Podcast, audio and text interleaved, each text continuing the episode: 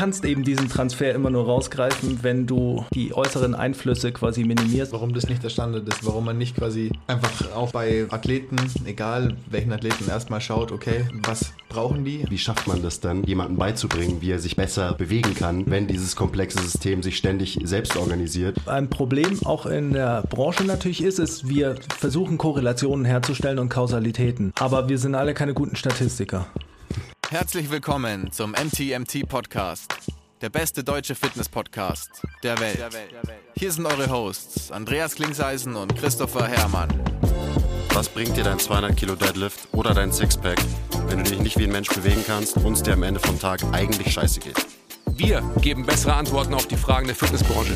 Für was brauchst du 100 Zertifikate, wenn du keinen Zugang zu deinem Gegenüber findest? Du musst einfach ein Menschenmensch sein. Grundprinzipien sind Systemen einfach immer überlegen. Es geht um Prozessliebe und nicht um Ergebnisorientiertheit. Fitness und Gesundheit sind keine Endziele, sondern sich dauerhaft autoregulierende Prozesse. Wir haben zwar keine Ahnung davon, aber wir reden trotzdem drüber. Herzlich willkommen zum MTMD Podcast.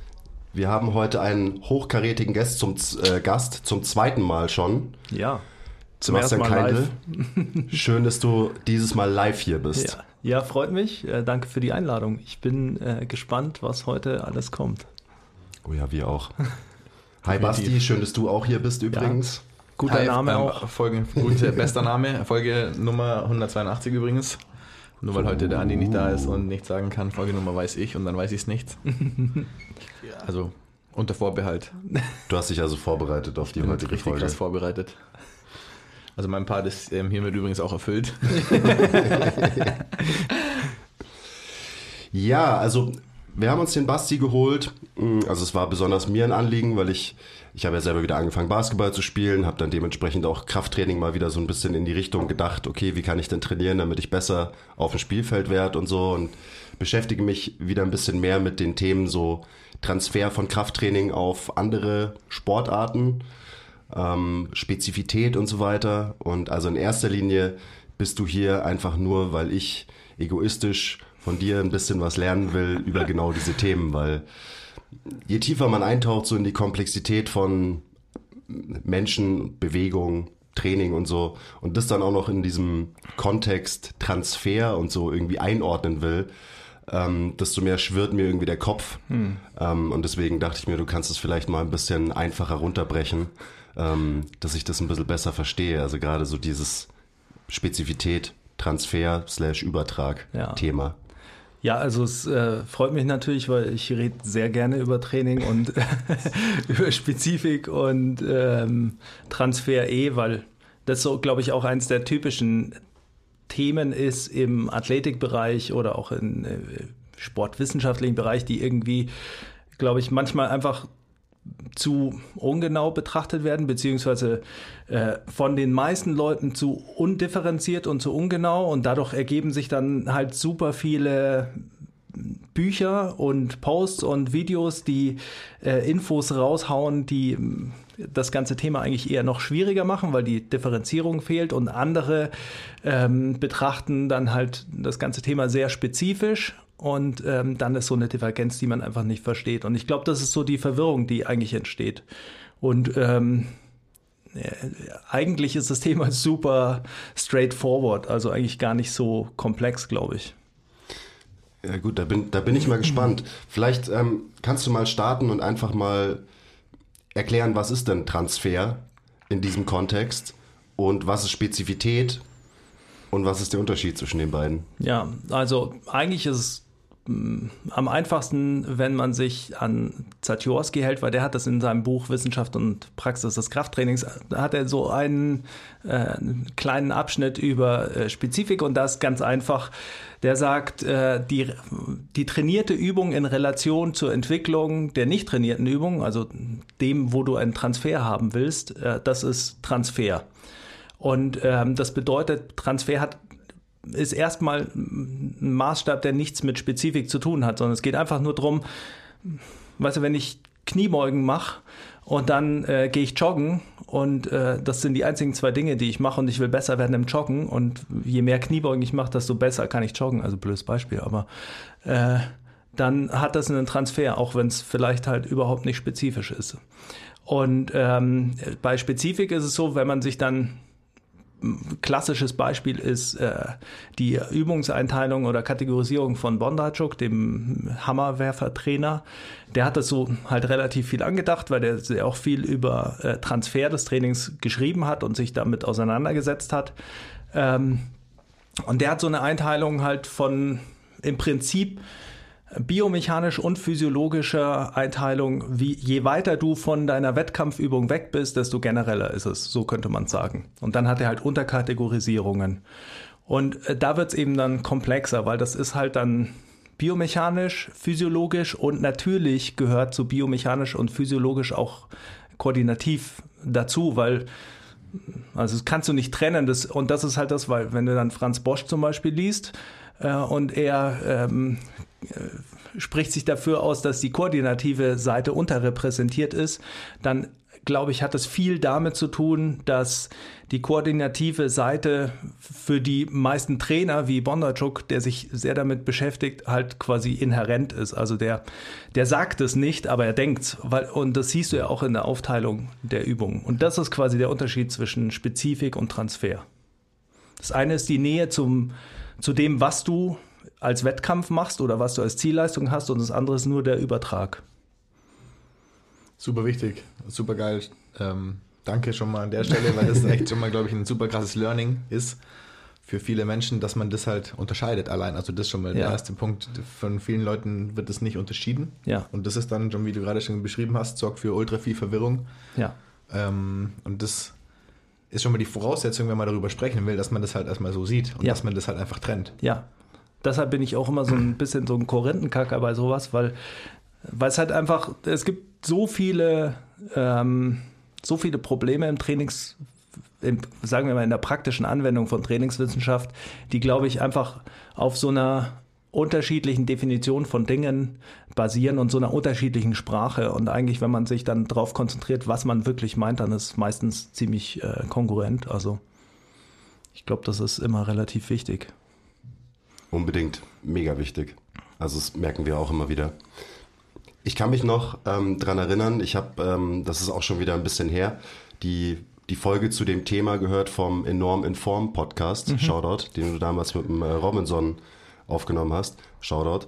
Und das, was bei mir hängen geblieben ist, ähm, das hat der Robinson irgendwann gesagt in dem Podcast und das war so, wir sind echte Gangster, wir wissen nicht, ob das Training wirklich einen Übertrag hat, aber wir machen es trotzdem. Also ja. so, so, so, in der Art. Ja. Ähm, vielleicht kannst du das Statement mal, weil darum geht es ja irgendwie. Ja. So, man, man weiß es ja, einfach nicht Nein. und es ist super schwer, Dinge messbar zu machen.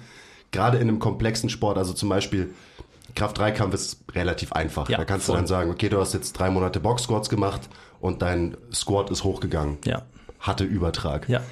Aber wie willst du das machen bei einem Basketballer zum Beispiel? Selbst Ja. wenn der bessere Stats abliefert, kannst du nicht behaupten als, ähm, Nee. äh, als Athletiktrainer, dass der bessere Stats abgeliefert hat, weil in den letzten Monaten seine Kniebeuge hochgegangen Nee. ist. Kannst du nicht. Also ich meine, man muss sich ja vor Augen führen, das was, also Physis für einen Basketballer, also bleiben wir bei dem Beispiel, für einen Basketballer ist Physis eigentlich nur das, was die Leistung ermöglicht, die er quasi mit seinem Skill Basketballspielen bringt. Also es- alles, was du machst im Athletiktraining, sollte ihm einfach nur leichter machen, gut Basketball zu spielen.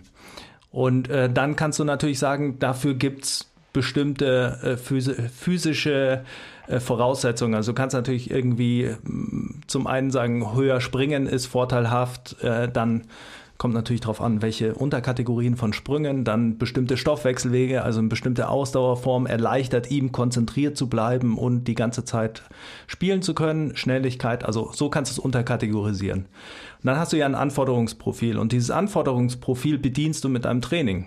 Und Du kannst dann quasi nur sagen, ich trainiere, um Punkte in diesem Anforderungsprofil zu verbessern. Und äh, das gleichst du ab mit dem, was das Individuum macht. Wenn der dir, wenn der Basketballer halt äh, jedes Mal im vierten Viertel einen krassen Einbruch hat und äh, es spiegelt sich in seinen Stats wieder und äh, dann trainierst du seine Ausdauer spezifisch und dann hat er diesen Einbruch nicht mehr, dann kannst du davon ausgehen, ausgehen, äh, dass deine Intervention natürlich erfolgreich war. Aber das ist halt auch so ein bisschen immer ja, das, was wir, glaube ich, da gemeint hatten, der Unterschied zwischen Close-Skill-Sportarten und Open-Skill-Sportarten ist halt immens, weil also Close-Skill sind im Prinzip so typisch leichtathletische Disziplinen, Kraft-Dreikampf, alles, wo du weißt, mein Wettkampf sieht so aus, Startschuss, 100 Meter laufen auf einer Taterbahn, durchs Ziel, Ende. Da passiert nicht viel, da hast du dann natürlich Wind und solche Sachen, aber grundsätzlich weißt du, was passiert. Basketball, weißt du, äh, wo du spielst, wer dein Gegner ist und du weißt, wie das Spielfeld ausschaut, aber jedes Spiel ist anders, weil du Interaktionen zwischen den Spielpartnern hast. Das wäre Open Skill. Und ähm, bei Open Skill musst du halt einfach quasi so, es wird immer unterschiedlich äh, benannt, aber du musst halt so Schlüsselmomente oder Bewegungen rausfiltern, die, von denen du sagst, das ist im Prinzip ähnlich zu dem, wo Franz Bosch sagt, Attractors in Bewegungen so könntest du es spezifisch sehen, dass es bestimmte Kernbewegungen gibt. Wie machst du einen Richtungswechsel? Was sind dafür biomechanische, physiologische ähm, und äh, quasi immer integriert äh, koordinative Elemente, die du trainierst. Und dann ist die, äh, also dann kannst du Transfer schon sichtbar machen. Problem ist, und das ist natürlich auch immer das, wo ich glaube, dass die Kritik an der Wissenschaft irgendwie nicht berechtigt ist und wo gleichzeitig aber auch äh, die, der auch erhobene Zeigefinger von Wissenschaft und Evidence-Based äh, nicht äh, berechtigt ist, ist eine Studie, also du kannst eben diesen Transfer immer nur rausgreifen, wenn du die, die äußeren Einflüsse quasi minimierst, sodass du sagst, ich mache das und das hat den Übertrag. Das bedeutet aber, du musst alles andere gleich machen. Hm. Das ist natürlich nie, nie direkt praxisrelevant, weil in der Praxis musst du halt andere Dinge auch, also sind die ja alle dynamisch irgendwie und du musst andere Trainingsinhalte auch ändern. Und dann kann es wieder deinen Transfer beeinflussen. Aber die Wissenschaft ist natürlich einfach nur mal da, um zu sagen, okay, wir wissen, wenn alles äh, quasi statisch ist, außer dieser Intervention, dann verbessern wir damit das. Das hatte ich ähm, in unserem letzten äh, Mentorship-Call, da haben wir so ein bisschen über Trainingsplanung, Periodisierung geredet. Und also viele von diesen Periodisierungsmodellen, und auch da kennst du dich natürlich tausendmal besser aus, kommen ja von, von den Russen von mhm. damals. Und so, da gab es halt nicht so viele Variablen, weil die, die Athleten die die trainiert haben und an denen diese Trainingssysteme quasi getestet wurden, so die, die haben halt nur das gemacht. So, das heißt, da gab es viel weniger Variablen als eben bei, weiß ich nicht, alleine in unserer heutigen Welt ist alles irgendwie komplexer geworden. Alleine das schon mal. Ja. Und das ist dann auch immer so, ja, das stimmt, ähm, auf diese Population bezogen zu dieser Zeit. Aber inzwischen sieht es vielleicht ganz anders aus. Und dann ist natürlich auch die Frage, auf, auf welchen Menschen, mit welchem Hintergrund versuchst du jetzt ein Periodisierungsschema zu übertragen, das eben für, also dann wirklich Maschinen entwickelt wurde, die halt im, in der alten Sowjetunion irgendwie trainiert haben und ja, halt das gemacht haben und sonst eigentlich nichts. Und da war da auch, auch, nicht so viel mit freien Willen und so weiter wahrscheinlich. Ja, ich glaube, also ich glaube tatsächlich, dass da, da gibt ja auch diese John Keely äh, Artikel darüber zur Periodisierung und quasi warum ähm, das in einem bestimmten politischen System entwickelt wurde und wie das Einfluss hat aufs Menschenbild und ähm, alles mögliche Industrialisierung. Ähm, ich glaube tatsächlich, dass, also da machen wir jetzt natürlich wieder was auf, aber ich glaube tatsächlich, dass ehrlich gesagt die meisten äh, Leute, die diese Kritik direkt fahren, äh, die ganzen Bücher nicht gelesen haben, die sie kritisieren, weil ja, also es ist einfach, es gibt so viele erstaunliche Beispiele, äh, wenn dann äh, gesagt wird, also ich habe Matvejev mir das Originalbuch äh, geholt, nachdem ich es in der Uni mal gelesen habe, habe ich es mir geholt aus dem Antiquariat, kostet glaube ich 5 Euro oder so. Ähm, und wenn du das dann liest und dann liest du, dass Matvejev zum Beispiel schreibt, ja, okay, Training findet immer in Wellenform statt. Es ist nie ein linearer Prozess. Es kommt darauf an, auf welcher Ebene du es betrachtest, weil Menschen dynamische Systeme sind. Hat er in den 50er, 50er Jahren geschrieben, ein Russe. Und wenn du dir auch überlegst, was die gemacht haben, die haben, die haben Physiker hingeschickt, Mediziner, Biologen und haben, gesa haben gesagt, was machen unsere erfolgreichsten Sportler und was können wir daraus lernen? Und so sind diese Modelle entstanden. Und dann ist es eben auch so, dass die, diese Periodisierungsmodelle sind ja immer nur Ansätze, bestimmte Probleme zu lösen. Und die eben auf unterschiedlichen Leistungsniveaus. Und dann liest du bei Isurin zum Beispiel, ähm, dass äh, in Abhängigkeit davon, wie groß die Gruppe der Athleten ist, die du trainieren musst, äh, ist, ist deine Pla Planung starrer, einfach nur weil es organisatorisch nicht anders möglich ist. Und er schreibt in diesem Buch, ist glaube ich äh, Building the Modern Athlete, ähm, schreibt er, ähm, dass wenn du quasi einen oder zwei Athleten in einer Trainingseinheit hast, dass die, die alles, was du aufgeschrieben hast, viel variabler ist. Weil du schaust, was liefert der dir und du hast die Möglichkeit, den Abgleich zu haben. Also, oder bei den russischen Gewichthebern liest du dann 70er Jahre äh, russisches Gewichtheberbuch, also so, wo man sich denkt, es ist most hardcore. Da liest du dann, da steht drin, eine halbe Stunde am Strand spazieren gehen, äh, im Trainingsplan als regenerative Maßnahme.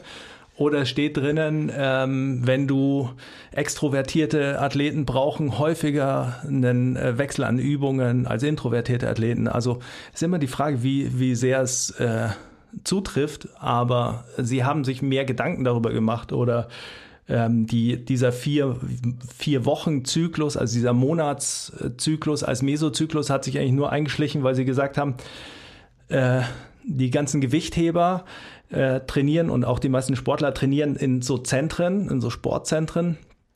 Und da ist es ziemlich monoton, die ganzen Kerle hocken aufeinander.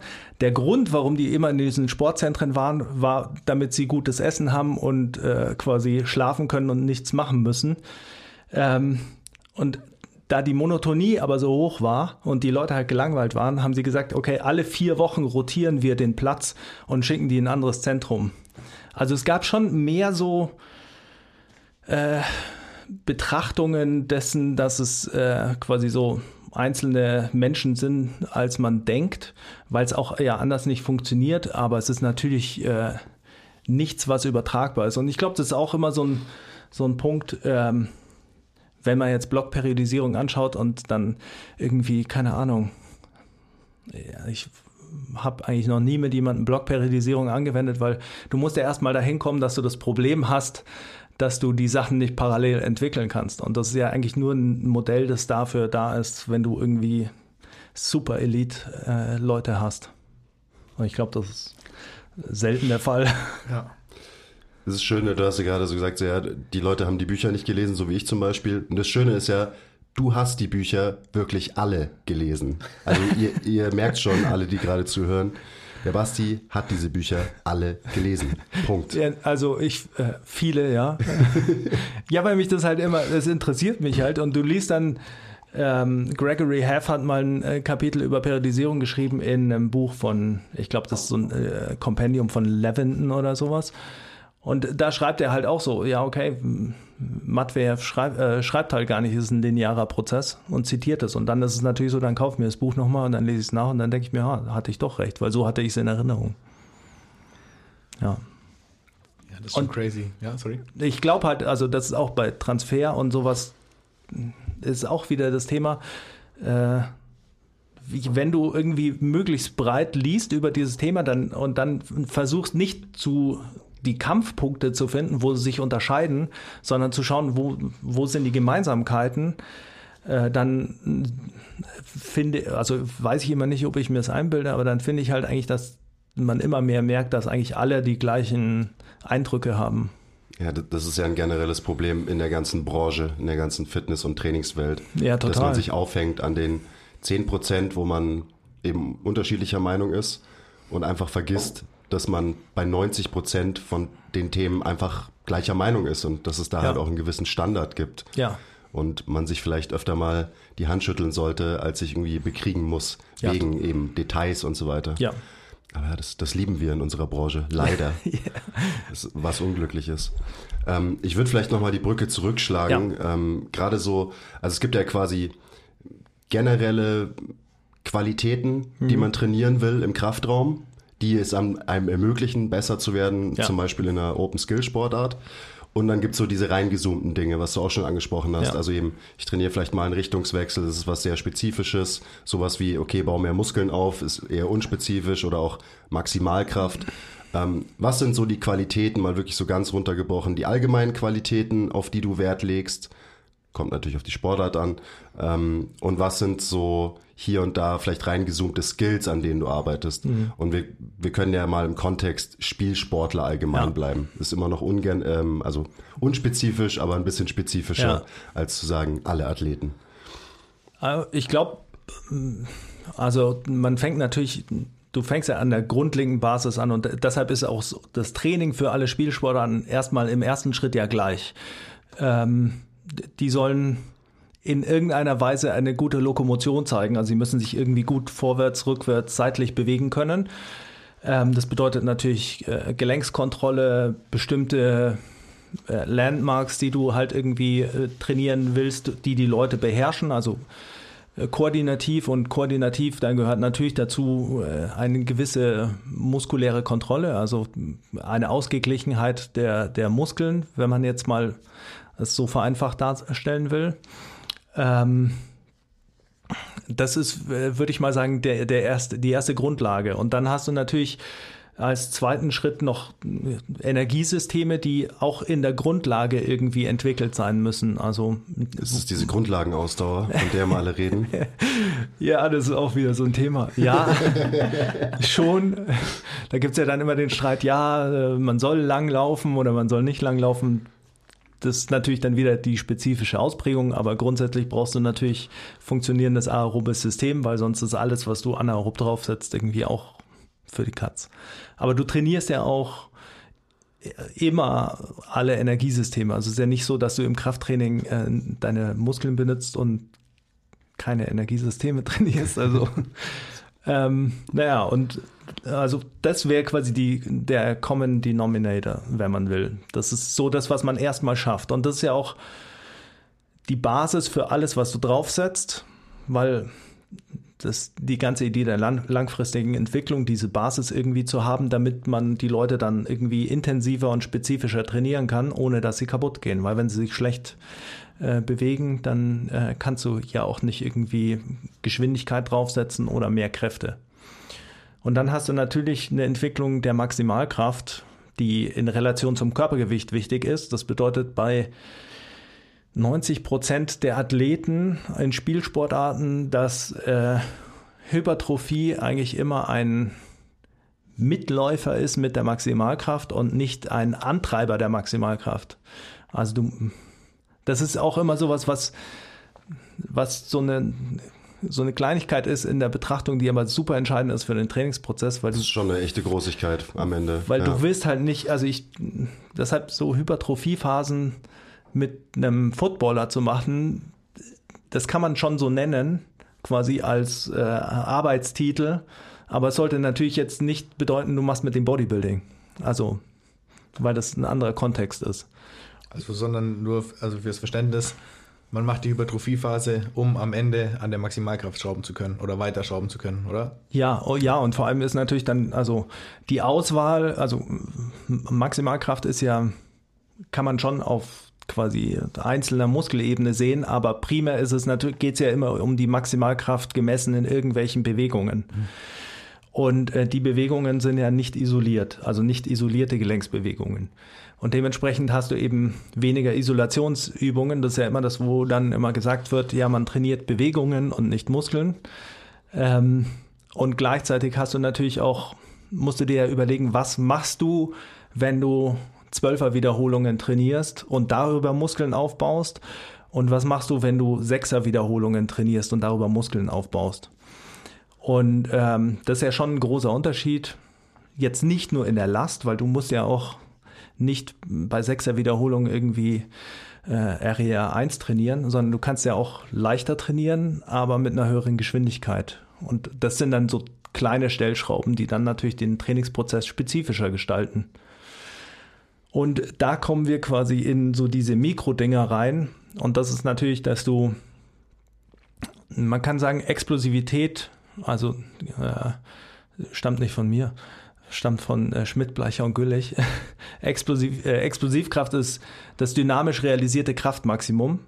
Und ähm, das dynamisch realisierte Kraftmaximum in einer bestimmten Arbeitsweise, isometrisch, konzentrisch, also als Reaktivkraft gekoppelt oder ähm, einzeln und ähm, das in Abhängigkeit von einem Zeitfenster.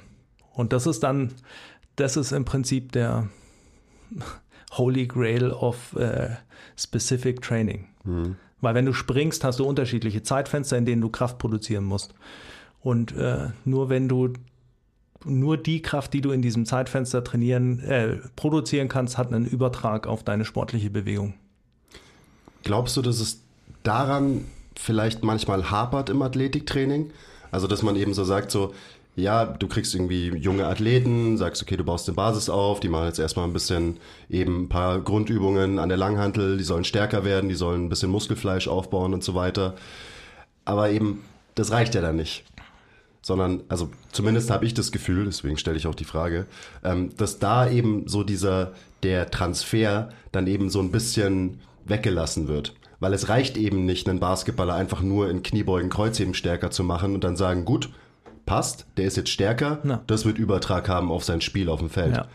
Aber irgendwie fehlt da ja noch so eben der Schritt, den du eigentlich gerade beschrieben hast. Ja, also ich finde, da fehlen total viele äh, Schritte. Also, weil, also der eine Schritt, und das ist immer sowas, wo ich, wo ich, also, es, das sind so Punkte, an die ich ja selber irgendwie praktisch gestoßen bin, wo ich mir gedacht habe, das kann nicht die Lösung sein. Weil, wenn, also ich weiß nicht, ich habe bei Basketball mal Praktikum gemacht, äh, schon ein bisschen her. ähm, und wenn du Jan Jagler damals eine Kniebeuge machen siehst, mit den Hebeln, dann denkst du dir so, ja, das ist halt einfach, das gehört nicht zusammen. Also das ist, warum gebe ich dem eine Übung, die halt einfach für den irgendwie maximal schwer ist und äh, vielleicht auch noch mit einer Bewegungsradiusvorgabe, die für ihn halt irgendwie maximal schwer ist. Und äh, dann muss man halt sich überlegen, was will man erreichen. Und wenn du dann im Leistungssportler betreust, hast du ja immer einen Zeitdruck. Das bedeutet, du musst ja irgendwie Leistung entwickeln in, einem, in Relation zu einem bestimmten Zeitraum, also zum, zur nächsten Saison oder irgendwas. Und da musst du dir überlegen, ja, was kann ich denn jetzt benutzen als Übung, um das zu erreichen, was ich erreichen will, äh, was ich ihm nicht erst beibringen muss oder wo ich, während ich ihm beibringe, das besser zu machen, das progressieren kann, damit ich einen physiologischen Stimulus erzeuge. Und das ist halt dann so, wo du dann natürlich anfängst wegzukommen davon, irgendwie einzelne Übungen mit einer Anpassung zu verknüpfen. Und als ich dann bei Basketball bei den äh, U16 äh, angefangen habe, die zu trainieren, da war es dann so, dass ich mich geweigert habe, mit denen olympisches Gewichtheben zu machen, weil diese kommen alle aus dem Wachstum raus und pff, die, der eine ist zwei Zentimeter pro Monat gewachsen für ein halbes Jahr. Der, der hatte, also ich meine, der, der konnte auch nicht spielen, der hatte nur äh, Probleme mit dem Wachstum und dann mhm. hast du natürlich koordinative Veränderungen und so. Was machst du mit denen? Das erste irgendwie so langweilig es klingt, Rumpfstabi, wie man es da nennen würde. Und dann machst du mit ihnen halt Ausfallschritte und Medizinballwürfe und übst richtige Muster im Springen und lernen und das dann Training. Weil, aber nicht aus der Notwendigkeit, äh, nicht aus dem Gedanken raus, dass du dir denkst, das ist das Richtige, sondern eigentlich, weil du dir denkst, wenn ich was anderes mache, dann gehen die nur sofort kaputt. Und das ist das, was mir tatsächlich eigentlich nicht so klar ist, warum das äh, wie das andere machen. Also weiß ich nicht. Warum das nicht der Standard ist, warum man nicht quasi einfach auch bei Athleten, egal welchen Athleten, erstmal schaut, okay, was brauchen die, was haben sie nicht und was muss ich ihnen geben, damit sie das bekommen, was sie brauchen Ja. für ihren Sport Ja. und dann für was auch immer. So und das ja, ist halt so ein super wichtiger Gedanke, der irgendwie auch, wie du vorhin schon mal so gesagt hast, eigentlich ähm, selbstverständlich sein sollte, oder? Aber irgendwie ja, es also, nicht ist. So. Leute machen, also ich ja, habe jetzt nicht, auf, nicht mal annähernd deine Erfahrungen mit Ba- Basketball oder Athletiktraining und so weiter und so fort, aber aus solchen Erzählungen kriegt man irgendwie die Bestätigung, dass das halt irgendwie zu wenig passiert und dass Leute einfach irgendwelche Dinge machen, die sie so rezeptmäßig ja, gelernt haben, aber sich nicht anschauen, hey, okay, was nicht, nicht reflektieren. Das ist dann auch Ja. so, so genau die Leute, die die Bücher lesen und die lesen dann nur die Kapitel, wo sie quasi eins zu eins was für ihre Arbeit Ja, übernehmen können, die aber Übungen nicht, rausgreifen. genau und, und so und die und den Plan, ah ja, okay, ich mache jetzt diese Woche so und so viel Wiederholung und die und die Übung mit den und den Sportlern, das passt so grob und dann nee, das ist irgendwie kacke, irgendwas stimmt mit dem Buch nicht, aber halt so die, die anderen 300 Seiten, wo das Ganze in Perspektive gerückt wird, Ja. haben sie nicht gelesen. Ja. Und so nutzen manche Leute irgendwie ihre Systeme, ohne sich zu fragen, hey, ähm, macht es überhaupt Sinn Ja. für die Person? Ja. So, Absolut. eben, wenn man das, das Beispielprogramm aus so einem Buch nimmt, Ja. wo auch drüber steht, das ist ein Programm für, Ja. keine Ahnung, Hammerwerfer und da haben wir das so gemacht und dann wendet man es an, da fragt man sich so, hä? Das funktioniert irgendwie nicht für Äh, meinen, ja. für meinen Ultimate Frisbee-Spieler. Obwohl das ist sogar noch relativ nah am Hammerwerfen. Ja, aber es ist, also ich meine, äh, das sind ja auch immer so Sachen, also ich, mein, ich äh, bin ja ein unheimlicher Fan von vielen Leichtathletik-Coaches und das hat eigentlich nur damit angefangen, auch äh, meine Affinität zu Verkoschanski, äh, dass äh, ich fand halt Explosivkrafttraining immer interessant, weil es so ein Bereich ist, der eben abstrakter wird. Indem du irgendwie, den kannst du nicht einfach nur direkt trainieren, weil, also ich weiß nicht, ich habe früher auch Basketball gespielt und dann habe ich mir Jump Souls zu Weihnachten gewünscht und dann hatte ich Jump Souls und dann bin ich mit den joggen gegangen, dann hatte ich Knieschmerzen und äh, bin trotzdem nicht höher gesprungen, so wie es bei ihm war.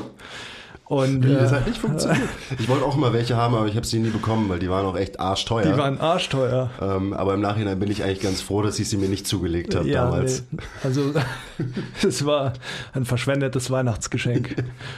Aber ähm, ja, und dann musst du halt irgendwie ja, also irgendwie musst du es eben abstrakt entwickeln. Also weil du, man hört dann irgendwie, hörst du immer, ja, du musst zweimal Körpergewicht, Kniebeugen, äh, damit du äh, Dropjumps machen kannst oder äh, überhaupt, damit du explosiv bist und dann nimmst du es natürlich irgendwie für bare Münze und siehst eben nicht den Kontext und sowas und dann wird es interessanter. Und wenn man dann in diese ganze Track-and-Field-Welt einsteigt, dann ist es, warum ich da mir dachte, da muss ich mich mehr damit beschäftigen. Da hast du einen Trainer, der Skill-Trainer ist und äh, quasi Athletiktrainer in den meisten Fällen, weil das ja ein Prozess ist. Und ähm, es ist auch noch ein Sport, deshalb halt äh, primär auch die Sprintdisziplin, ein Sport, bei dem die Zeitfenster während der Belastung so klein sind, dass alles reflexiv passiert. Und das ist natürlich eine krasse Anforderung für Bewegungslernen, weil äh, wie bringst du einem Sprinter bei, was besser zu machen in seinem Lauf, wenn der irgendwie mit, keine Ahnung, 10 Meter äh, pro Sekunde die Bahn runterbrettert? Äh, der wird nicht nachdenken können. Und ähm, deshalb dachte ich mir, da kann man einfach viel lernen darüber, wie man Leuten Bewegungen lernt. Und das Interessante ist ja, dass viele amerikanische ähm, Leichtathletik-Coaches eben Lehrer sind oder Lehrer waren an Schulen und dann halt äh, sich entwickelt haben. Und ich glaube schon, dass äh, dieser didaktische Hintergrund halt dann auch wieder was ist, was man, ähm, wo man viel mitnehmen kann. Unbedingt. Also ich habe letztes Wochenende einen Vortrag gehalten auf einem Physiokongress, wo es um eben motorische Kontrolle, motorisches Lernen ging. Und dann eben, ich habe das in meinem Kontext Krafttraining ähm, irgendwie angewandt. Ähm, aber da geht's ja eben genau darum, und das ist auch wieder so ein super deepes Thema, wie, wie verbesserst du, weil du hast es ja vorhin schon gesagt, so ja, die müssen erstmal lernen, sich gut zu bewegen. So wie, wie schafft man das dann, ähm, jemandem beizubringen, wie er sich besser bewegen kann, wenn dieses komplexe System sich ständig selbst organisiert und du eben nicht kommen kannst mit, also dein Beispiel gerade, du kannst dem Sprinter nicht sagen, hey, achte mal drauf, dass du bei jedem Schritt mehr supinierst. So, Ja. ja, herzlichen Glückwunsch. Ja. Und das ist dann immer so die Frage eben, wie kann man dieses komplexe System, was aus noch viel mehr komplexen Subsystemen besteht, wie kann man dem einen Input schicken, dass das System aufnimmt, verarbeitet und dann wirklich, was wirklich zu einer Veränderung führt in der Art und Weise, wie dieser Mensch sich bewegt. Ja. So. Puh. Ja, ja, aber äh, das ist, also das ist, finde ich eben genau das Interessante. Und da, also alleine, wenn du dir natürlich diese Frage stellst, dann wird es natürlich wieder so, dass du dir denkst, warum, also du musst ja irgendwie, du hast ja ein zeitökonomisches Problem, wenn du Leute trainierst, um in einem Sport besser zu werden, weil die haben eine Trainingseinheit und in der Trainingseinheit wirst du ja irgendwie, du hast einen Leistungsdruck, also du musst die Leistung entwickeln, aber du musst ja irgendwie auch andere Ziele, die die Leistung langfristig entwickeln, mitbauen quasi. Und dann ist es natürlich so, dass du, äh, dann kannst du halt nicht eine Übung irgendwie äh, zwei Monate kontinuierlich verbessern, weil das ist ja, also so ist meine Vorstellung, ist ja auch ein bisschen Rechenleistung oder Kapazität koordinativ und wenn die nicht direkt was weiterbringt, dann ist es schwierig. Also wenn ich jetzt, ähm,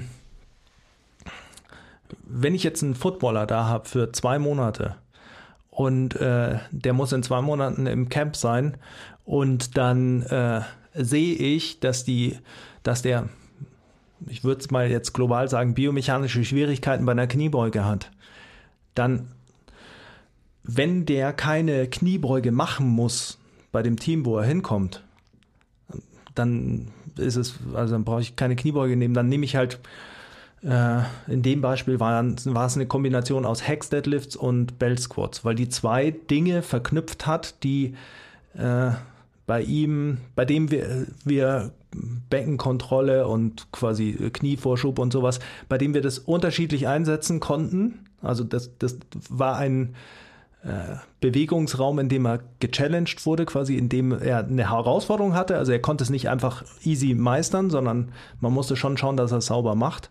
Aber gleichzeitig hatte er ein Entwicklungspotenzial. Und es war aber so, dass es stabil genug war, das Bewegungsmuster, dass er noch Output generieren konnte. Der konnte schon viel Hex deadliften. Und ähm, so funktioniert halt mein Kopf, dass ich mir denke, so kriegt man halt dann die Dinge zusammen. Und dann hast du halt, und das ist schon was eben aus der Leichtathletik auch, dieses partielle Lernen, dass du, du gibst den Leuten über unterschiedliche Übungen in deinem Training immer einen unterschiedlichen Bewegungskontext, einen bestimmten Fokus auf bestimmte Dinge. So wie du es bei den ganzen Laufdrills machst, die, die ja im Prinzip laufen in Teilen rauspicken und dann äh, bist du natürlich spezifisch weit weg, weil die Geschwindigkeit nicht so hoch ist, aber dadurch haben sie Zeit, bestimmte Sachen zu lernen. Du hast Zeit, immer wieder zu sagen, das musst du so machen, das musst du so machen, achte darauf. Nimm das Gefühl mit, wie sich das anfühlt, wenn deine Hüfte gestreckt ist, wenn dein, wie dein Fuß aufsetzt, wo dein Schwerpunkt ist. Das kannst du da machen. Und dann kommen die Leute zum Beispiel vom Sprinten und sagen dann irgendwann so, ah, okay, das genau wie bei den A-Skips, das habe ich heute gemerkt, dass mein Arsch anspannt beim Laufen. Und so funktioniert es mit dem Krafttraining im Prinzip auch. Und das ist halt, um den Kreis auch zu schließen, der schwierige Teil an Transfer. Weil im Trainingsprozess ist ist die Spezifik oftmals, glaube ich, eher ein Problem, wenn du sie zu früh anwendest. Also wenn du zu früh dich auf spezifisch, äh, Spezifik konzentrierst, weil je spezifischer die Bewegung ist, desto näher ist sie an der Zielbewegung. Das quasi per Definition. Und das bedeutet, desto komplexer ist die Bewegung. Und das ist ja dein Problem in der spezifischen Bewegung. Und dann ist der Korridor der Anpassung zu gering. Und deshalb musst du es aufdröseln. Dann kannst du die einzelnen Teile überlasten und dann zusammenfügen. Und dann hast du natürlich nicht eine Übung, die einen krassen Transfer hat, aber irgendwie klappt es halt. irgendwie irgendwie klappt es halt. Und darauf muss man ja auch irgendwie vertrauen. Also, dass man eben ja. nicht alles standardisieren kann, messbar machen ja. kann, sondern und also ich, ich glaube, das ist auch, hat auch Franz Bosch geschrieben und das weiß eigentlich auch jeder Coach, der irgendwie Praxiserfahrung hat um halt ein guter Athletiktrainer jetzt in dem Kontext zu sein, brauchst du natürlich eine große Basis an Wissen, aber am Ende ist es halt eine Kunstform mhm. und wird immer irgendwie abstrakt sein mhm. und erfordert auch viel Transferdenken und kritisches Denken. Mhm. Also um Transfer zu schaffen, muss mhm. man Transfer denken können. Mhm. Ähm, und man braucht, glaube ich, auch ein gewisses Vertrauen in, in sein eigenes Modell und in seine Skills und in seine Erfahrungen, ja. damit man gescheit arbeiten kann. Weil also so dieses Phänomen, Paralysis by Analysis ähm, ist auch eins, das immer krasser wird. Ja. Und das kriegen wir extrem mit, seitdem wir eben viel mit, mit Physios und Coaches arbeiten und die fortbilden und so weiter. Ähm, dass viele sich gar nicht mehr trauen, Dinge zu machen, weil sie irgendwie Angst haben, es könnte falsch sein oder dafür gibt es keine Evidenz und so weiter. Und das ist ein fucking Problem. Ja, also, ich glaube, also ich tatsächlich glaube ich, dass es in äh, so, oh, das ist so ein bisschen. Das nächste Fass aufgemacht.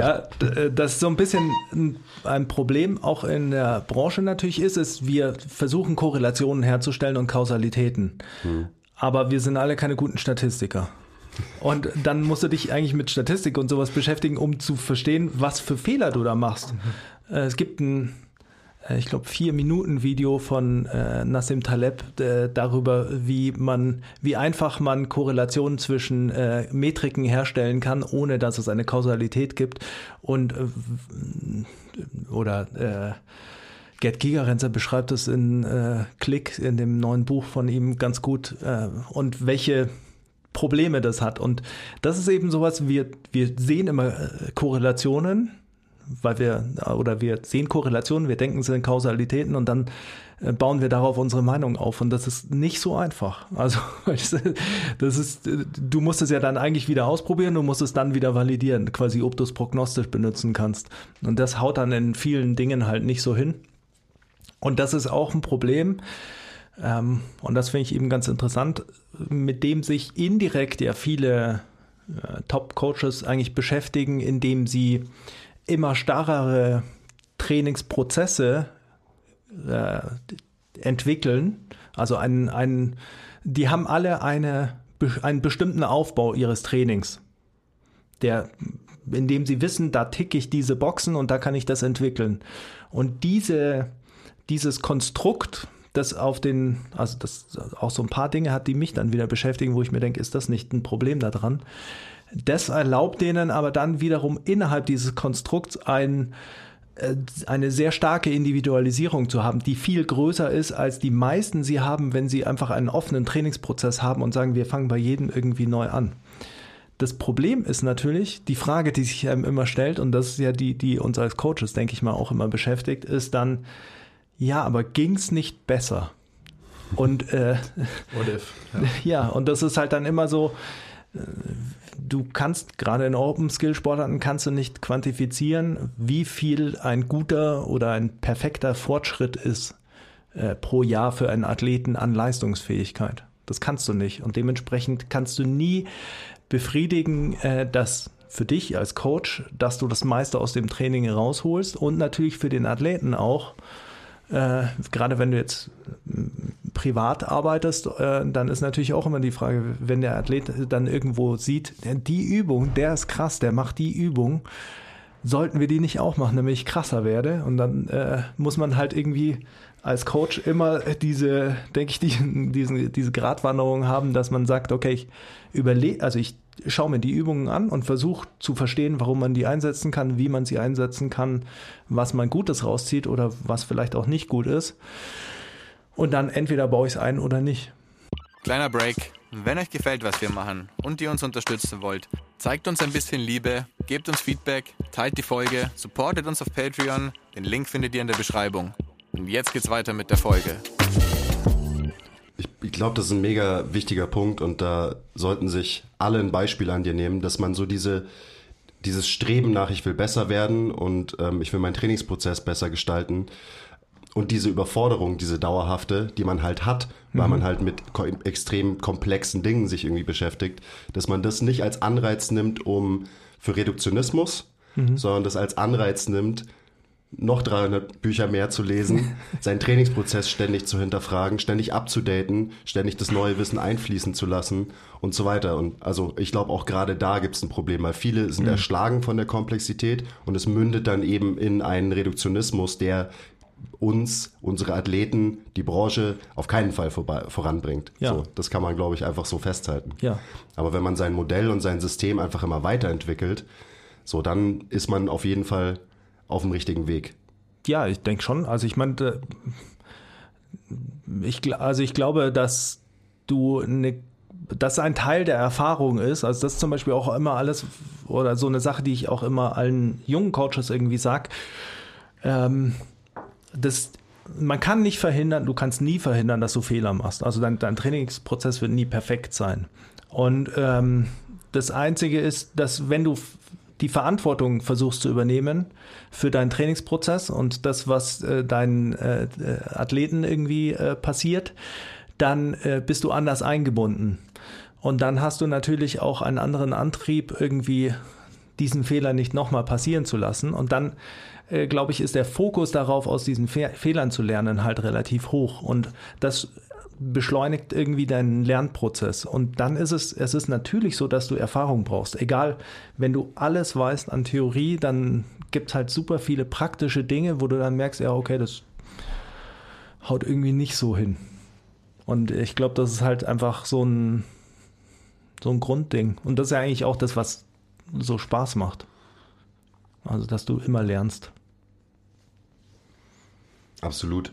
Also eben, aber man muss es erstmal annehmen. Ja. Und man, und das so diese, diese Frustration, ähm, dass man die eben willkommen heißt und er sich davon nicht irgendwie deprimieren lässt. Also Ja. wenn man mal wieder irgendwas liest oder irgendwas Neues verstanden hat und dann dadurch verstanden hat, dass man nichts verstanden hat Ja. und so weiter.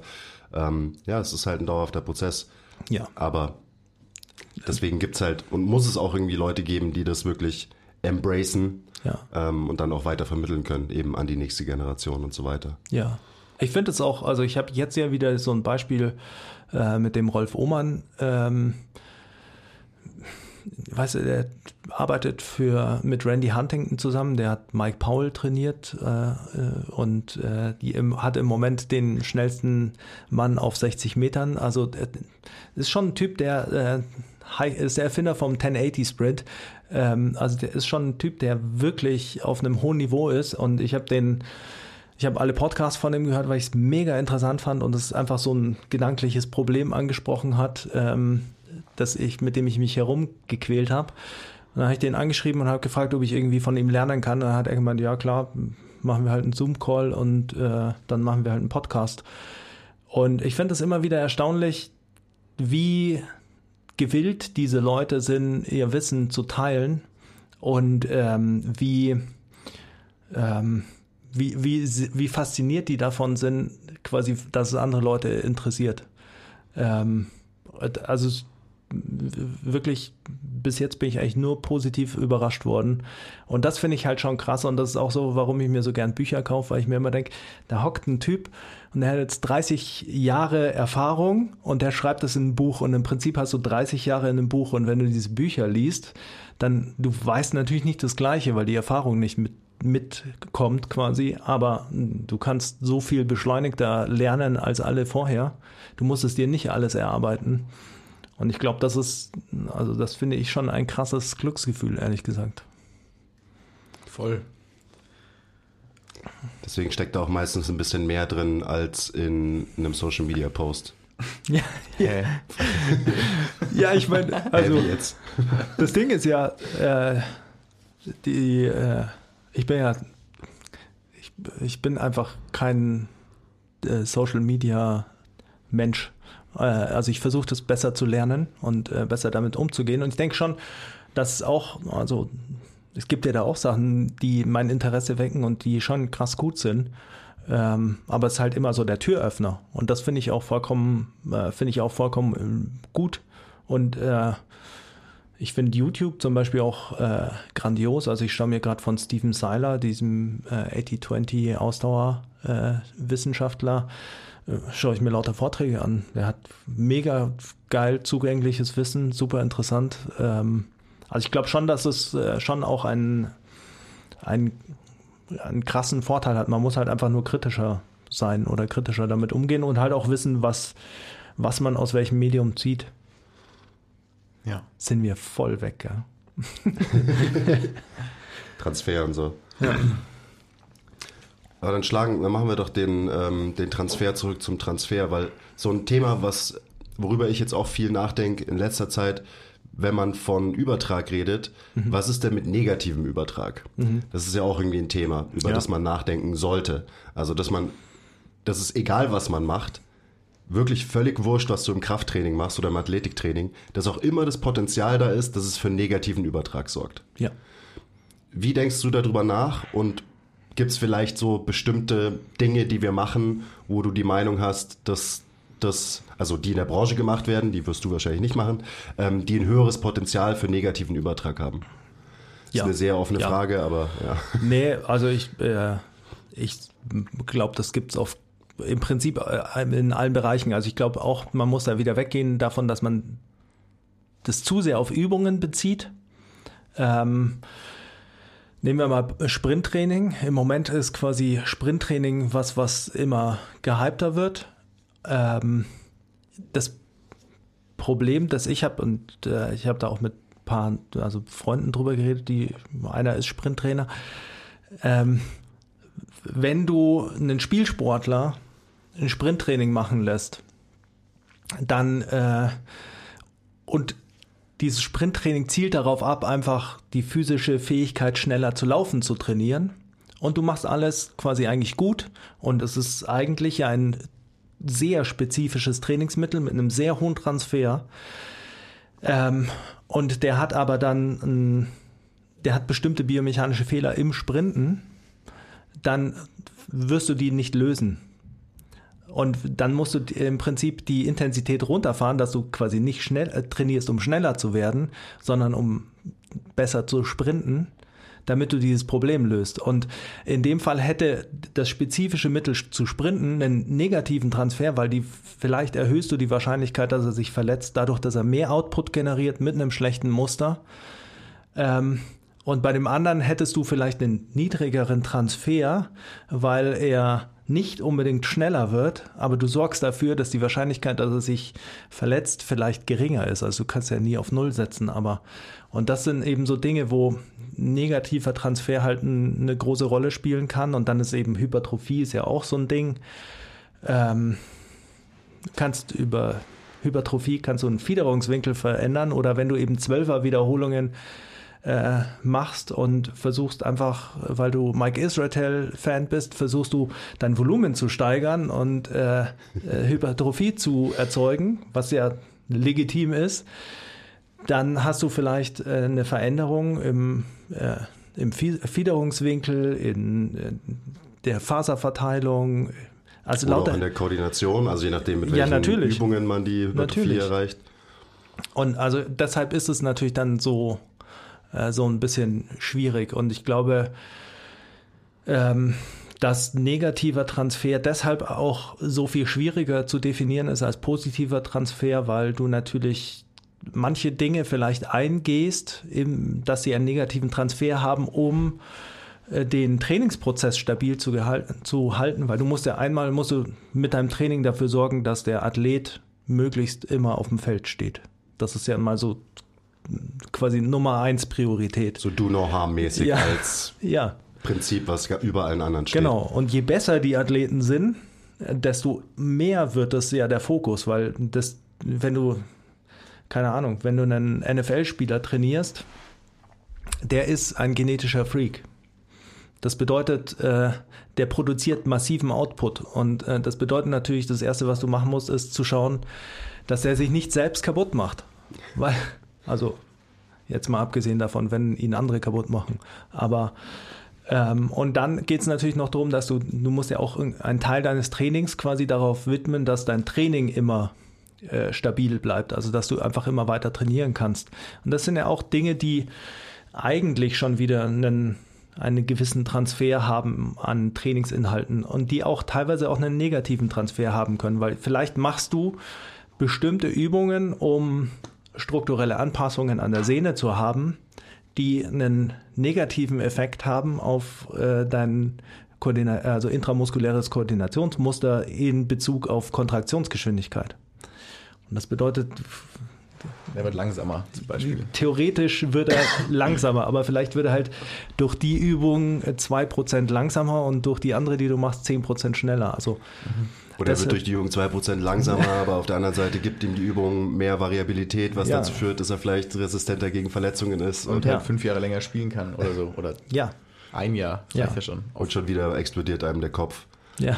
So und ungefähr. ja, das ist halt, also, das sind auch immer so Sachen, bei denen, glaube ich, ein Vorteil in den äh, leichtathletischen Disziplinen oder Close-Skill-Sportarten darin liegt, dass die Verantwortlichkeit für den Trainingsprozess bei einer Person liegt. Also oder zumindest einem fixen Team und keiner aus dieser Verantwortung rauskommt. Hm. Und wenn ich jetzt äh, ein Beispiel nenne, ein Footballspieler äh, ist aufs D1 College gekommen, ähm, haben, sagen wir mal, also so, so trainiert, wie ich es jetzt nicht machen würde, hatten dann äh, innerhalb von den ersten fünf Season Games äh, zwölf Leute, die draußen waren mit Non-Contact Injuries, von äh, Hüft, also äh, Hüftbeuger abgerissen, also was ich noch ja, Jesus. kann ich mir nicht vorstellen, wie es funktioniert, zu äh, Kreuzbandrissen, zu Meniskusriss, zu Sprunggelenksfrakturen bei, also ähm, mit einem Torsionstrauma quasi. Ähm, ich weiß gar nicht, was noch. Hamstring natürlich. Äh, also. Ja, das ist ja der Klassiker, aber die anderen Sachen, die du aufgezählt hast, so als Non-Contact. Ja, okay. das, ja, nee, das waren alles, also echt zicke Sachen. Also ja, der Hüftbeuger war so, kann ich mir immer noch nicht vorstellen. Aber die Konsequenz daraus war nicht irgendwie zu sagen, ja, okay, das war scheiße, sondern zu sagen, ja, okay, pff, uns fehlen zwölf Leute, wir müssen nächstes Jahr gut recruiten. Alle Ja. von den Die Coaches. waren- Und, die und das trainieren wahrscheinlich, oder? Ja. Genau, härter waren, trainieren. waren nicht. Ja, und Ahnung, alle von, den, genug. alle von den Coaches sind ähm, immer noch in dem Staff. Und jetzt muss man aber sagen, dass äh, natürlich so politische Themen damit reinkommen. Jeder von denen, also wie ist ja eine hierarchische Struktur in dem, in der, in dem Coaching-Team, jeder von denen bekommt Druck von oben und äh, hat das Gefühl, er muss Leistung irgendwie raus, äh, raussuchen oder irgendwie rausquetschen. Und dann hast du halt genug Zufluss an Athleten. Also es ist halt im Prinzip Selektion.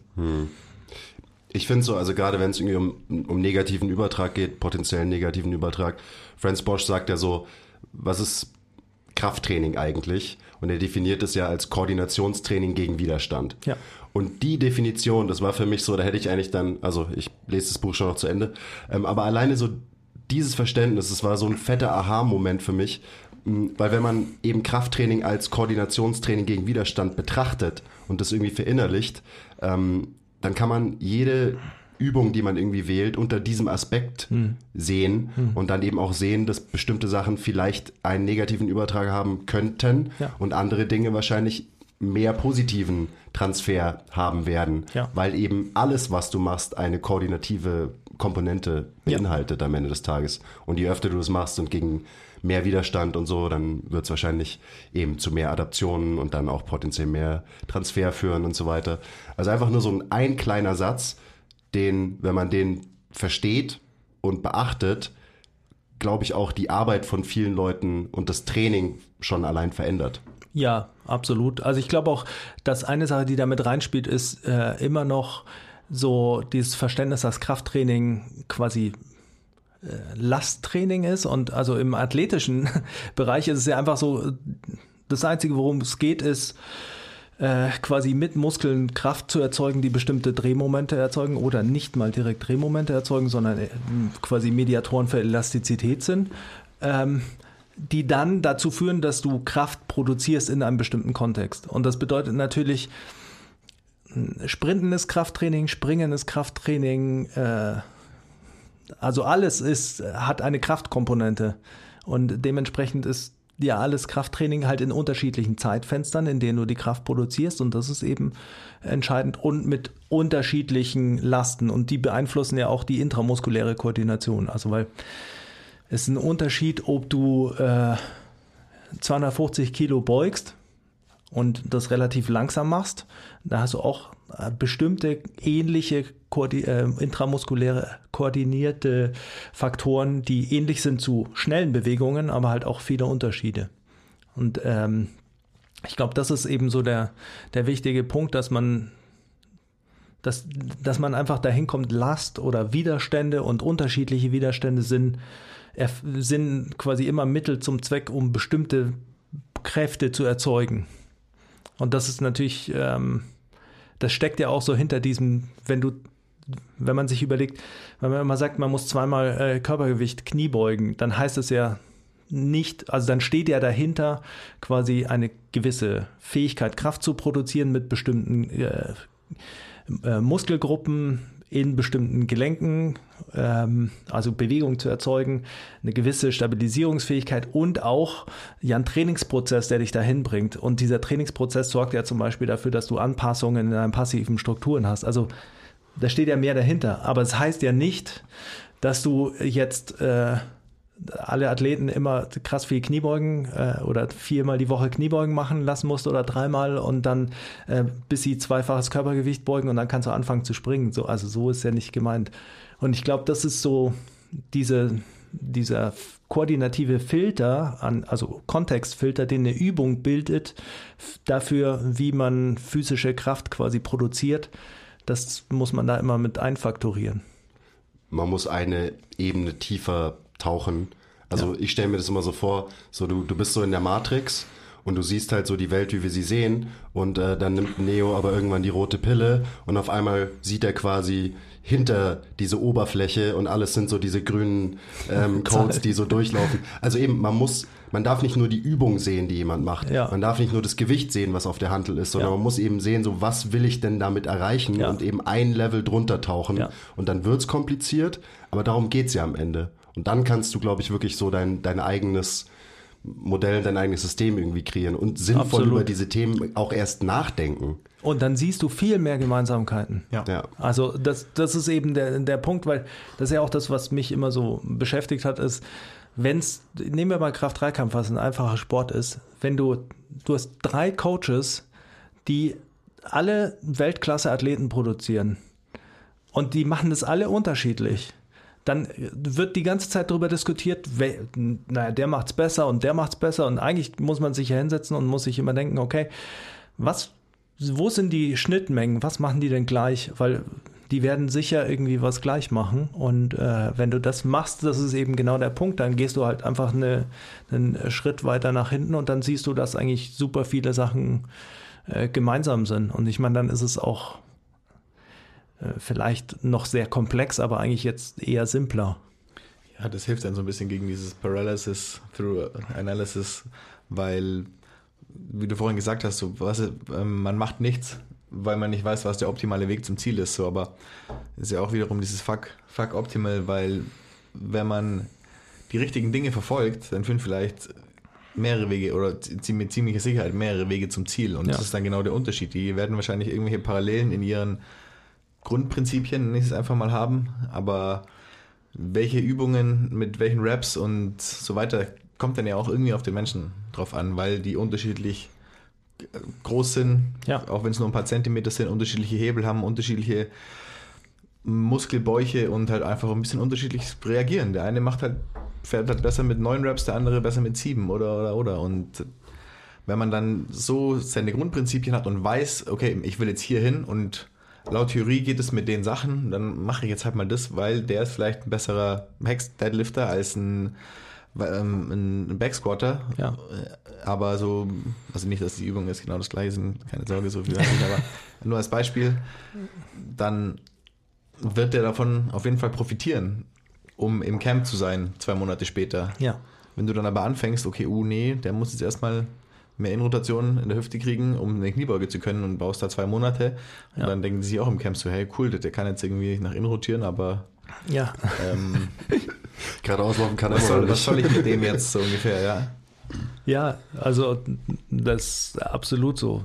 Ich denke halt, dass man da eigentlich viel freier sein kann in den Mitteln, die man wählt, wenn man die gruppiert. Und deshalb, deshalb denke ich, sind halt auch so Dinge wie äh, Übungsgruppierung, also wie du Übungen kategorisierst in deinem Trainingsprozess, warum die wichtig sind, weil die dir halt viel Freiheit geben, dann für die einzelnen Leute das zu wählen, was dafür am besten sich eignet und am wenigsten Widerstände hat, weil ähm, gerade wenn du jemanden trainierst, der eben für einen Sport trainiert, dann willst du dem das äh, Athletiktraining ja nicht schwer machen, sondern du willst es möglichst als flüssigen Prozess haben, in dem er irgendwie sich entwickeln kann.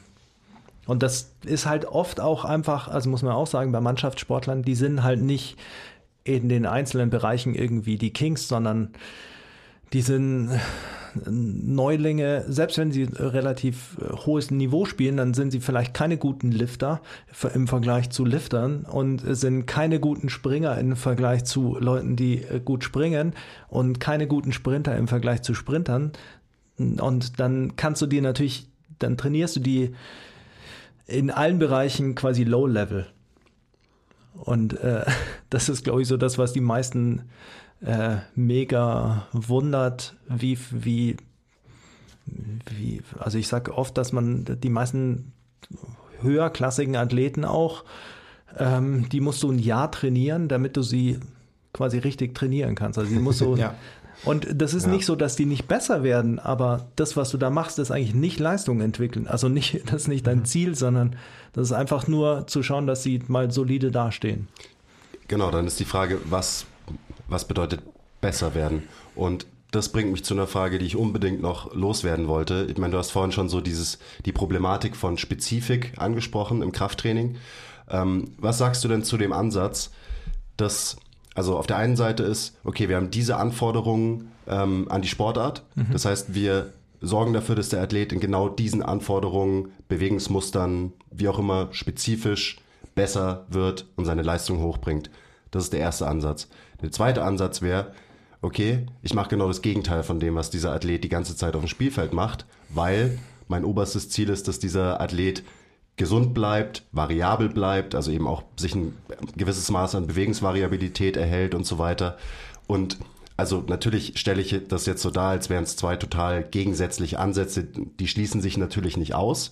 Ähm, aber ich bin gerade so in letzter Zeit immer mehr auf den Trichter gekommen, dass dieser zweite Ansatz wahrscheinlich ein bisschen zu kurz kommt in dieser Welt ähm, und dass man eben eigentlich das Gegenteil von Spezifik macht und mhm. dadurch einen Athleten besser macht. Mhm. Also eben gerade so, mhm. was bedeutet besser? Besser bedeutet, der Athlet bleibt gesund, hat Bewegungsoptionen, hat Variabilität und kann dementsprechend besser seine Sportart trainieren, mhm. weil nichts ist spezifischer als, also für mich mhm. ist spezifisches Training Basketballtraining. Ja. Und alles, was ich im Kraftraum mache, zahlt eigentlich nur darauf ein, ja. dass ich besser und ohne Verletzungen und länger meine Sportart trainieren kann. Ja. Ähm, Im Prinzip zwei Punkte äh, als Antwort, äh, die kürzere zuerst. Das eine ist natürlich die, das ist, was du gerade am Schluss gesagt hast, hat einen massiven Einfluss darauf, wie man äh, Leistungsentwicklung oder die, wie man die Trainingsplanung zur Leistungsentwicklung sieht, weil wenn du nicht Basketball spielst, dann kannst du alles, was du fürs Basketball brauchst, massiv vorantreiben, weil du musst nicht am nächsten Tag Basketball spielen. Also du musst nicht erholt sein. Und ähm, das ist natürlich auch was, was in der Saison die ganze Planung bestimmt. Du musst ja zu deinen Spielen fit sein, du musst zu wichtigen Trainingseinheiten fit sein. Das bedeutet, die, die Reize, die du setzt, sind geringer oder sind anders verteilt. Das ist der eine Punkt. Und der andere Punkt zwischen dem äh, gleicht man eher aus oder eben arbeitet man eher absichtlich nicht spezifisch ähm, und dem arbeitet man spezifisch ist einer, bei dem man so pauschal sagen kann, man muss beides machen. Es gibt zwei Lösungen. Entweder natürlich du, du hast immer Teile in deinem Training, die deine Leistung spezifisch pushen quasi und du hast Teile in deinem Training, die quasi nur ausgleichen oder eben dir das geben, was du nicht bekommst. Ähm, und dann gibt es natürlich den Ansatz, und das ist auch wieder so primär natürlich Close Skill, Open Skill, wie lang ist die Off-Season, ähm, dass du es in Blöcken hast, dass, dass du mehr Phasen hast, in denen du sehr generell arbeitest und dann wieder Phasen, in denen du spezifischer arbeitest. Wenn du zum Beispiel weniger Basketball spielst, dann kannst du wieder spezifischer arbeiten. Weil dir der, das ist ja auch ein Reiz, den du hast. Im Basketball beschleunigst du, du springst, du machst Richtungswechsel, ist ja nicht so, als wäre das kein Training. Ähm, und dann kommt man natürlich wieder auf, auf den Punkt, bei Spezifik, ähm, du hast ja einen biomechanischen Anteil, einen physiologischen Anteil und einen koordinativen.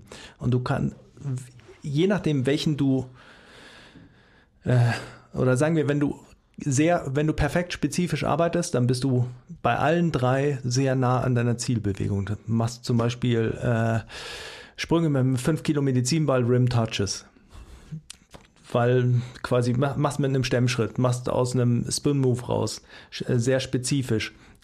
Die, der, der biomechanische Load ist quasi spezifisch, aber natürlich nicht sehr variabel. Also es gibt dir nicht weitere äh, Bewegungsstimuli für deine Beweglichkeit oder mehr Kniegelenkswinkel oder mehr Stiffness zu kreieren. Der äh, physiologische Reiz für deine Kraft ist äh, vielleicht nicht ein höherer Kontext. Und dann kannst du das natürlich rauspicken. Dann kannst du sagen, äh, du konzentrierst dich nur auf den physiologischen Reiz und machst Dropjumps mit einem äh, langen Dehnungsverkurzungszyklus, weil das genau der Zeit, äh, die Zeitfenster sind, die du hast bei diesem Stemmschritt zum Beispiel. Äh, und dann kannst du das halt überladen. Und das ist eben der Punkt, wie spezifisch ist das dann noch, weil dann wird es ja auch schon wieder genereller, weil du, also dann bist du schon wieder ein bisschen weiter weg und dann hast du halt diese Grauzone, in der du äh, sehr viele Möglichkeiten hast quasi in einzelnen Bereichen spezifisch zu arbeiten, auch koordinativ äh, in einzelnen Bereichen sehr spezifisch zu arbeiten und diesen Punkt zu überladen und dadurch halt äh, im generellen Kontext nicht spezifisch zu sein. Ich hoffe, das war jetzt irgendwie nachvollziehbar. Aber dann im Ergebnis schon eben. Ja. Also das. Also der Outcome, der dann wirklich ganz Ja. am Ende steht. Und vor allem dann hast du halt irgendwie fünf Übungen, die vielleicht nicht, die alle per se nur einen Teil trainieren. Und alle diese fünf Teile sind spezifisch. Und der Vorteil davon ist, und das, so denke ich, der Vorteil davon ist, dass du, du kannst mit weniger Belastung einen sehr spezifischen Reiz setzen und äh, du hast bestimmte, also du hast so eine bestimmte äh, Zusammenwirkung.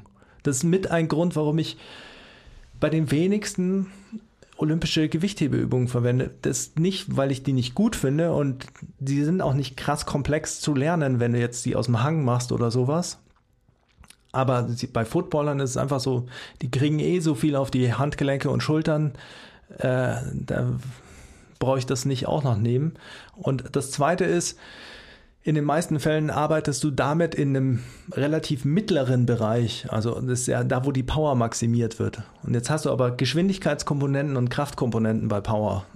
Und die kannst du ja dann wieder trennen. Und wenn du dann einen Sprung nimmst, dann kannst du halt wieder einen spezifischeren koordinativen Kontext nehmen. Ja.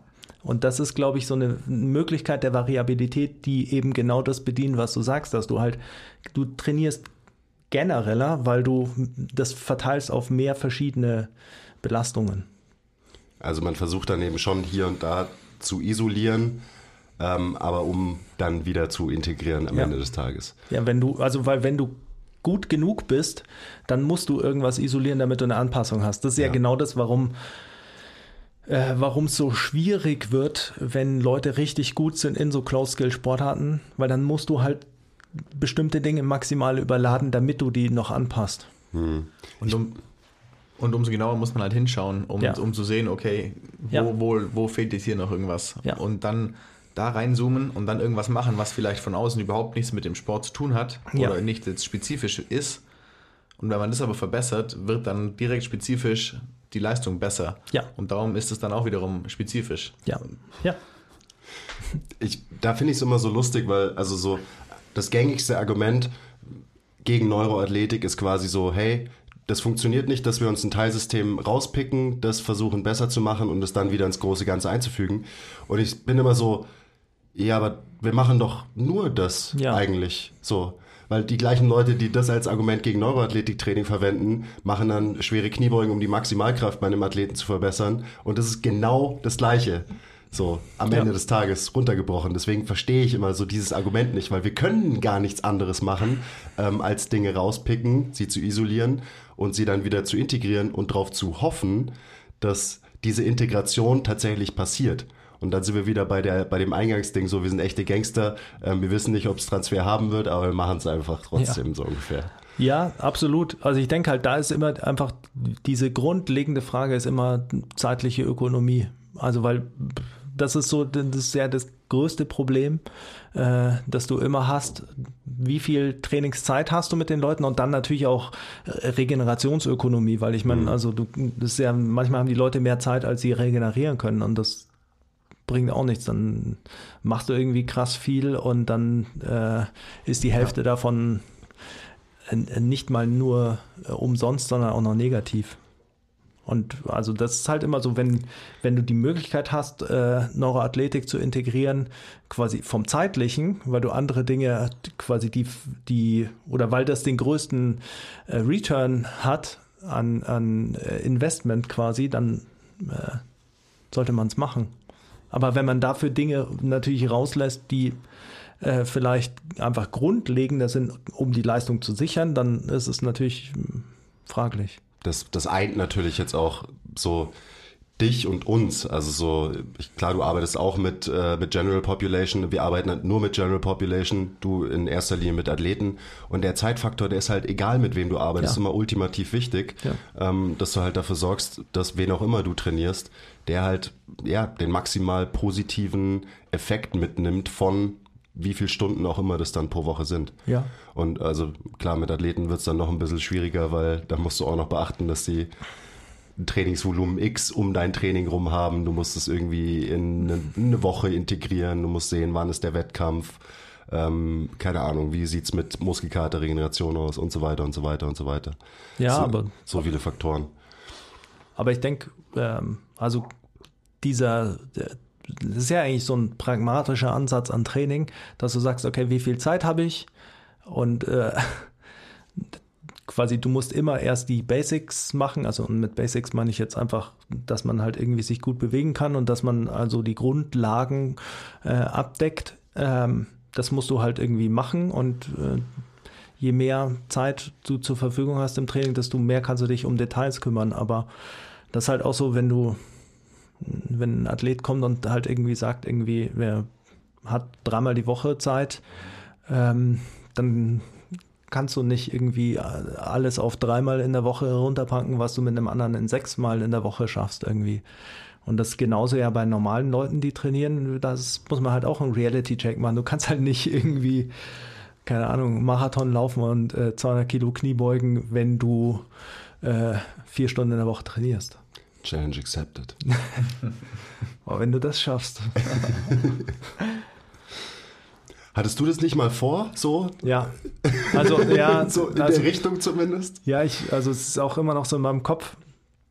Ich wollte, äh, ehemaliger Footballer, den ich trainiert habe, also mittlerweile ein langjähriger Freund, ähm, der ist so in, der hat mir irgendwann geschrieben, also ich wusste, er läuft und so und äh, ich habe mit ihm nur so ein bisschen quasi seine äh, Shape in Form gehalten. Ähm, und der hat dann irgendwann gesagt, ja, hat mir Fotos geschickt, er ist äh, von München an Schlesien gelaufen, äh, also so 78 Kilometer irgendwie. Und dann dachte ich mir so, oh, der, so ein Arsch. Und das hat mich dann natürlich irgendwie angefixt. Und äh, dann kam der und hat gemeint, ja, also was geil wäre, wäre von München nach Innsbruck laufen. Und ähm, dann habe ich auch so ein bisschen angefangen dafür zu trainieren, aber da muss ich auch zugeben, da war ich so bei 93 Kilo und das war schon, also und ich hätte schon, also für sowas muss ich schon eher so auf 90 Kilo runter, einfach damit sitzt. Damit Mindestens. Ich, ja, damit ich mich jetzt nicht einfach irgendwie mit so einem Gaudi-Vorhaben einfach nochmal wieder dann quasi schrotte. Ähm, ja, und dann habe ich mir gedacht, so, nee, unter 93 Kilo, das, das gefällt mir einfach nicht mehr. Und äh, deshalb äh, ist das jetzt äh, erstmal, erst, also ich würde sagen, es ist am Nagel gehängt, aber das hängt mir schon noch im Kopf. Also im Moment ist es, äh, ist es raus. Ich muss jetzt erstmal wieder im äh, Herbst einen Halbmarathon laufen, dann okay. Immerhin. Ja, ich hätte auch nie gedacht, dass ich so sowas mal mache. Ja, eben. Also ich wollte wollt auch gerade sagen, so hättest du das dem, dem Basti vor, keine Ahnung, zehn Jahren oder vielleicht auch fünf Jahren gesagt. Man, also man muss dazu sagen, mein eigentlicher ursprünglicher Plan, als ich mit Kraft-3-Kampf angefangen habe, war, also war er mit 29 und dann dachte ich mir so, damals äh, in der Physiotherapie, wo ich gearbeitet habe, haben alle irgendwie Ausdauersport gemacht und äh, alle angefangen, Triathlon zu machen und haben das als die äh, Krone der äh, physischen Leistungsfähigkeit äh, hochgehalten. Und ich habe mir immer gedacht, dass, wenn die das alle können, dann kann ich das auch. Und dann war mein Plan eigentlich, äh, weil ich dachte, da ist man dann auch ultra alt, äh, erstmal Kraft-3-Kampf abzuhaken und dann in die Nationalmannschaft zu kommen und dann internationalen Wettkampf zu machen. Und dann dachte ich mir so, das müsste ich bis 35 schaffen und dann mit 35 höre ich auf und dann bin ich im guten Alter, um mit Ausdauersport anzufangen und dann mache ich Triathlon. Dann war ich 35, dann dachte ich mir, nee, jetzt mache ich noch so ein bisschen weiter, läuft mir nicht davon. Und dann ist es natürlich so, ja, dann realisierst du mal, wie viel Zeit du brauchst, um Triathlon zu machen. Boah, ja, Fände ich immer noch, äh, immer noch ganz geil, aber. Heißt doch auch eigentlich relativ ähnlich zu ähm, Kraft-3-Kampf, oder? Drei Disziplinen. Eben. Drei spezifische Disziplinen. Also Bisschen lang, langsamer oder länger, ja. also es ist fast Powerlifting-Training fast spezifisch für Triathlon eigentlich. Eigentlich schon, ja. ja. Du machst halt so als Vorbereitung spezifisch Kniebeugen, so eine Stunde lang. Durchgehend. Und äh, Latzug halt irgendwie so 45 Minuten. Abwechselnd, einarmig, auf dem Bauch liegen.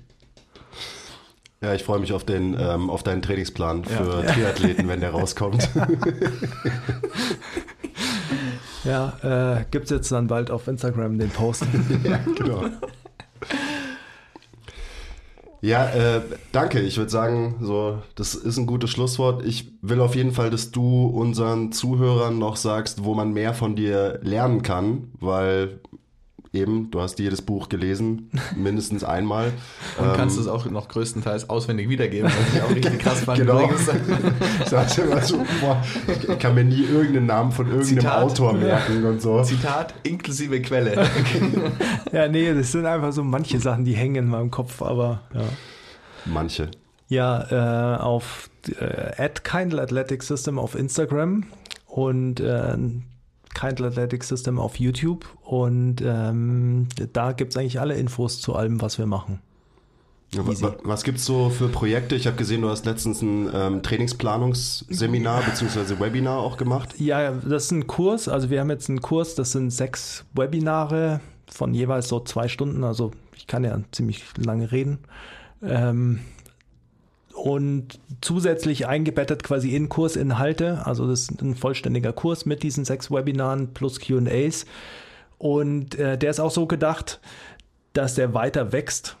Ähm, das bedeutet, alle, die diesen äh, Kurs einmal machen, haben immer weiter Zugriff und haben auch auf die folgenden äh, Runden, in denen ich die Webinare neu halte, wieder Zugriff drauf. Also falls ich irgendwas, äh, falls ich wieder dazu lerne und irgendwo was Gutes gelesen habe, dann äh, wird es natürlich eingebaut und so wächst dieser Kurs. Und ähm, da haben wir jetzt die erste Runde morgen durch. Morgen ist letzte Webinar, nächste Woche äh, letzte QA. Und ähm, ja, war interesting. Da geht es primär um praktische Trainingsplanung. Also, wie man merkt, äh, ist es schon immer mit sehr viel theoretischer Grundlage, aber da geht es tatsächlich darum, wie kommt man dahin, Trainingspläne zu schreiben, die irgendwie auch äh, funktionieren und wo man dann nicht äh, in der zweiten Woche sich denkt, ja scheiße, jetzt muss ich wieder alles neu machen. Falls du mal wieder irgendwas liest und dazu lernst, gell? hast du gerade ja. gesagt. ja, also ich lese schon im Moment auch, aber ich weiß ja noch nicht, ob ich dazu lerne. Was liest du aktuell? Ähm, jetzt lese ich gerade, äh, also ich lese immer so mehrere Bücher quasi quer, weil ich eigentlich immer so Themen habe, die mich äh, beschäftigen. Jetzt lese ich gerade wieder Technik auf Sprinting and Hurdling von äh, Mann, Ralph Mann, so Biomechanikbuch über äh, Technik im Sprinten und Hürdentraining. Dann ähm, die so ein paar Kapitel aus diesem äh, aus der zweiten Auflage von Training for High Performance, glaube ich, heißt von Levinton. So ein, auch so ein Kompendium ähm, da habe ich die erste Auf Ausgabe, aber da gab es in der zweiten ein äh, Kapitel, das ich unbedingt lesen wollte. Dann habe ich ein Hörbuch, das mega gut ist, äh, Klick von Gerd Gigerenzer über quasi Umgang mit Internet und äh, wie man äh, quasi eine scharfe Brille aufbehält. Und ähm, ein Buch habe ich vergessen, was weiß ich jetzt nicht. Reicht, reicht auch. Definitiv. okay, ja. Ja, danke, dass du Dank. da warst. Ja, hat mich gefreut. Ja, mega gut. Ich habe einiges gelernt auf jeden Fall, kann ich schon mal so sagen. Ja, erstmal sacken lassen und dann äh, melden wir uns vielleicht nochmal für, es war ja schon der zweite Part, dann ja. vielleicht irgendwann mal für einen dritten Part. Immer gerne. Okay, danke fürs Zuhören. Like and subscribe, sharing is caring, support is kein Mord. Okay, bye.